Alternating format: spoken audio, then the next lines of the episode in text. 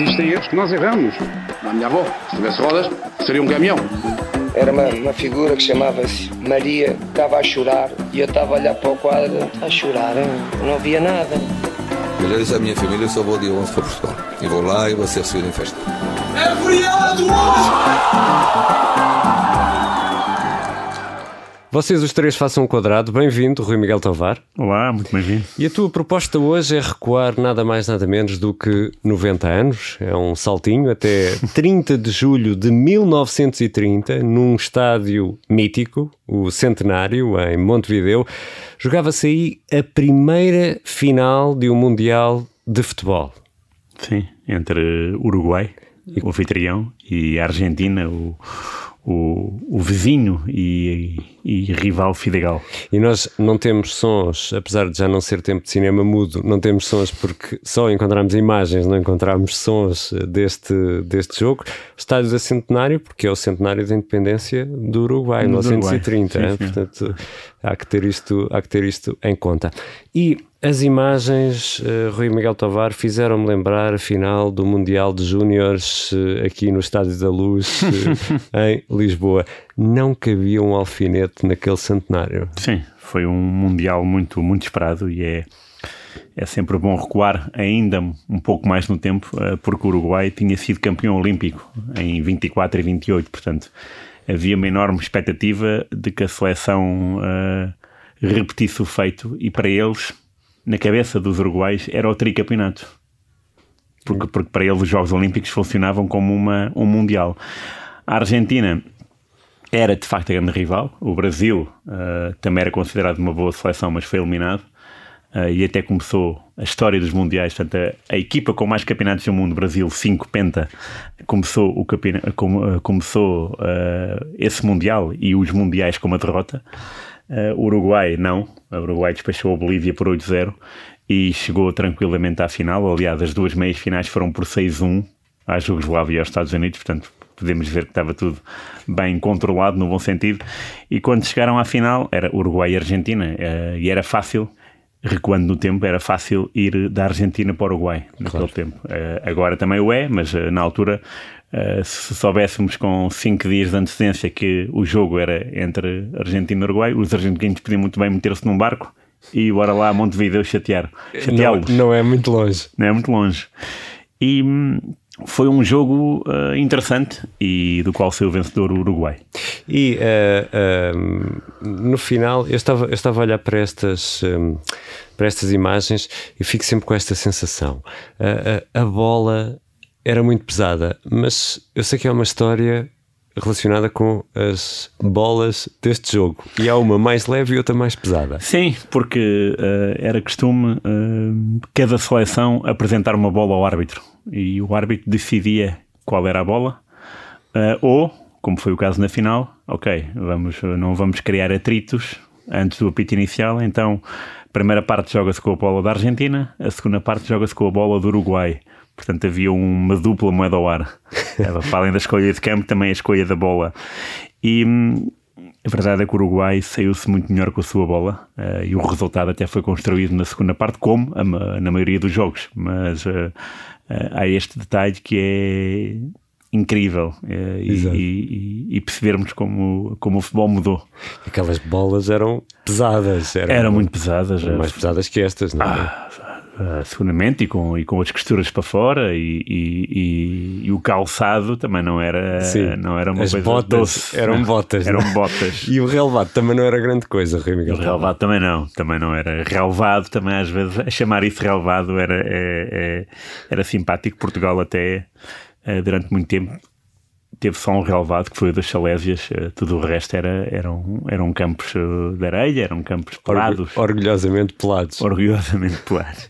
o, o, como é que correu o jogo? Conta-nos lá mais ou menos daquilo que se sabe, como é que correu este, este Uruguai-Argentina. O jogo foi, foi muito interessante, foi muito equilibrado porque de facto a Argentina era uma equipa que tinha, tinha, seu, tinha a sua história e, e claro, ganhar no campo do, do adversário era, era, um, era um chamariz.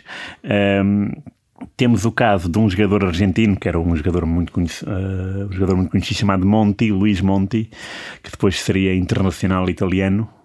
uh, mas esse Monti era o capitão da Argentina e que foi ameaçado de morte na manhã desse dia. Portanto, já aí o futebol movimentava paixões loucas. E Estamos a falar do primeiro Mundial. Primeiro Mundial. E, e ele não quis ir a jogo. Uh, foram os dirigentes que o demoveram uh, e pensar única e exclusivamente no jogo, mas uh, ninguém pode ir tranquilo quando se, se, claro. se recebe ameaças.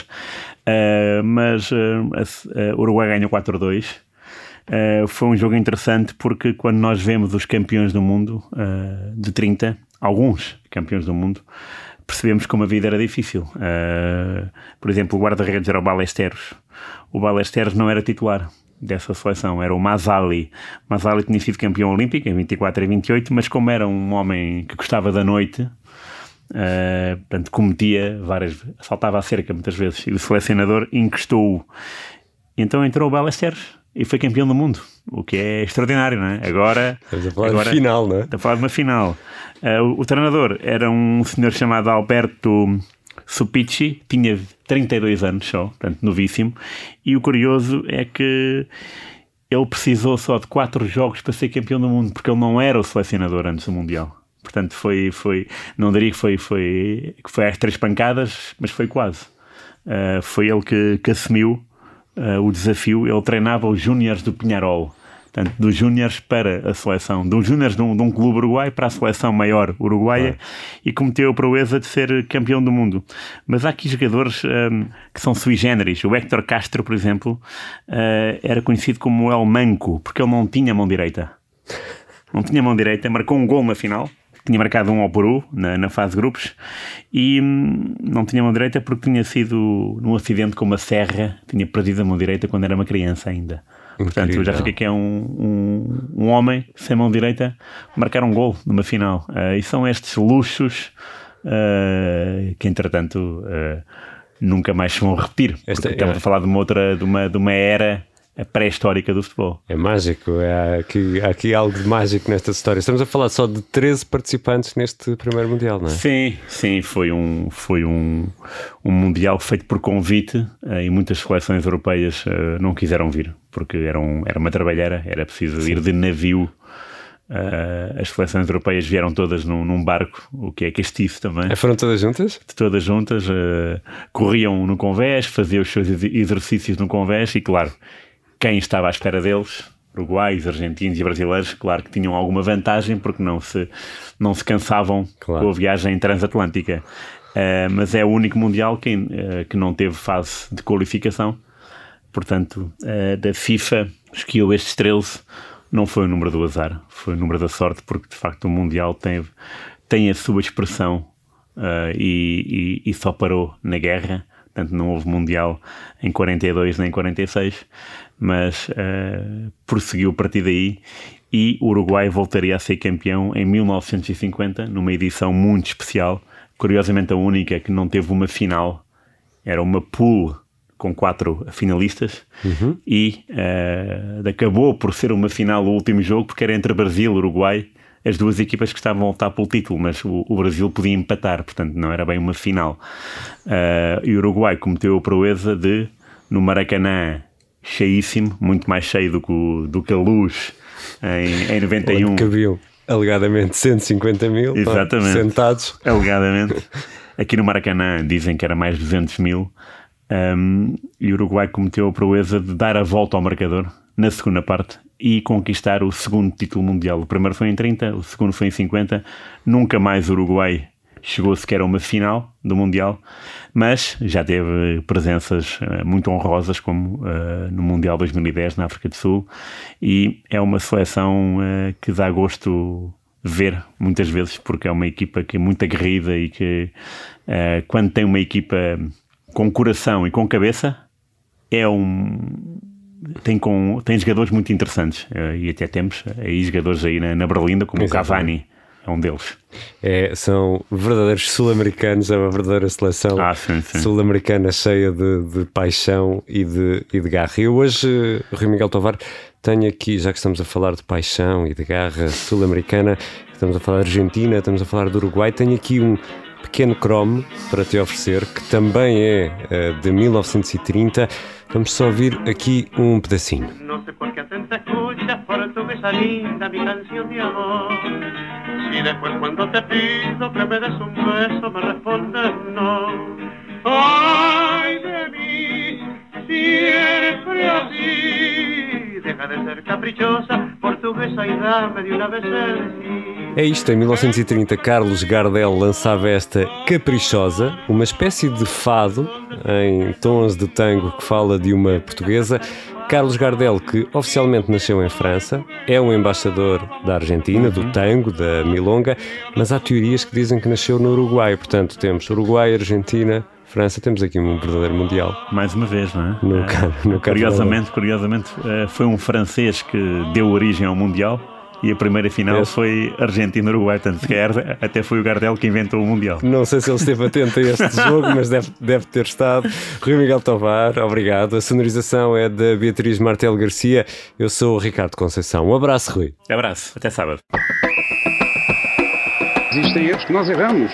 A minha avó, se tivesse rodas, seria um caminhão. Era uma, uma figura que chamava-se Maria, estava a chorar e eu estava a olhar para o quadro, a chorar, hein? não havia nada. Eu já disse à minha família, eu só vou dia 11 para Portugal. E vou lá e vou ser recebido em festa. É feriado hoje! Obrigada por ter ouvido este podcast. Se gostou, pode subscrevê-lo, pode partilhá-lo e também pode ouvir a Rádio Observador online em 98.7 em Lisboa e em 98.4 no Porto.